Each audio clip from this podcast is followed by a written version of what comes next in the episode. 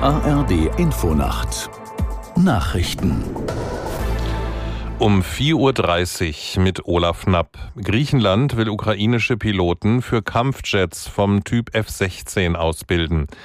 Der ukrainische Präsident Zelensky bedankte sich am Abend in Athen für die Hilfe. Zuvor war Zelensky zu Gesprächen in die griechische Hauptstadt gereist. Aus Athen Moritz Pompel. Es ist der erste offizielle Besuch Zelenskis in Griechenland. Nach einem Vier-Augen-Gespräch mit Griechenlands Premierminister Kyriakos Mitsotakis folgte eine gemeinsame Erklärung. Beide verurteilen die Kriegsverbrechen Russlands. Sie müssten von der internationalen Justiz geahndet werden.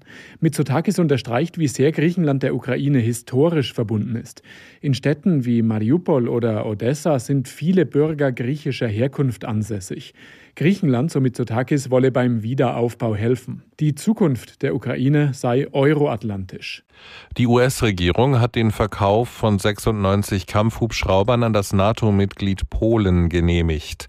Das Rüstungsgeschäft habe ein Volumen von umgerechnet rund 11 Milliarden Euro und verbessere Polens Fähigkeiten, auf aktuelle und künftige Bedrohungen zu reagieren, erklärte das Außenministerium in Washington.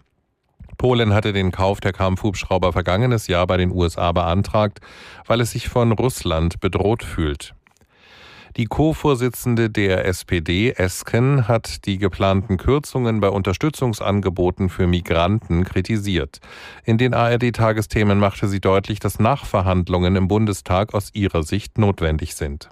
Na, weil ähm, diese Migrationsberatung ganz äh, entscheidende Arbeit leistet bei der Integration von äh, Geflüchteten, bei der Unterstützung ihres Ankommens, aber auch bei der Weiterentwicklung. Ähm, die brauchen diese Beratungsleistung, die brauchen auch psychosoziale Unterstützung, wenn sie eben entsprechend traumatische Erlebnisse hatten. Und deswegen ist es wichtig, dass dort das Parlament noch mal dran geht an den Haushalt und diese Aufgaben, diese wichtigen Aufgaben auch auskömmlich finanziert. SPD-Co-Chefin Esken. Saudi-Arabien hat einen Bericht der Menschenrechtsorganisation Human Rights Watch über tödliche Schüsse auf Migranten zurückgewiesen. Die Behauptung beziehe sich auf nicht verlässliche Quellen und sei unbegründet, sagte ein Regierungsvertreter. Er legte allerdings keine Gegenbeweise vor. Nach Angaben von Human Rights Watch haben Einsatzkräfte aus Saudi-Arabien seit Anfang 2022 an der Grenze zum Jemen hunderte Migranten erschossen. Das Wetter in Deutschland. Am Tage nach Nebelauflösung viel Sonne, im Nordosten und Osten und Teilen der Mitte einige Wolken, hier sind auch Schauer möglich, maximal 21 Grad auf Sylt bis 25 Grad bei Freiburg. Die weiteren Aussichten. Mittwoch oft heiter, nur ganz im Norden und ganz im Süden Schauer möglich bei 21 bis 35 Grad.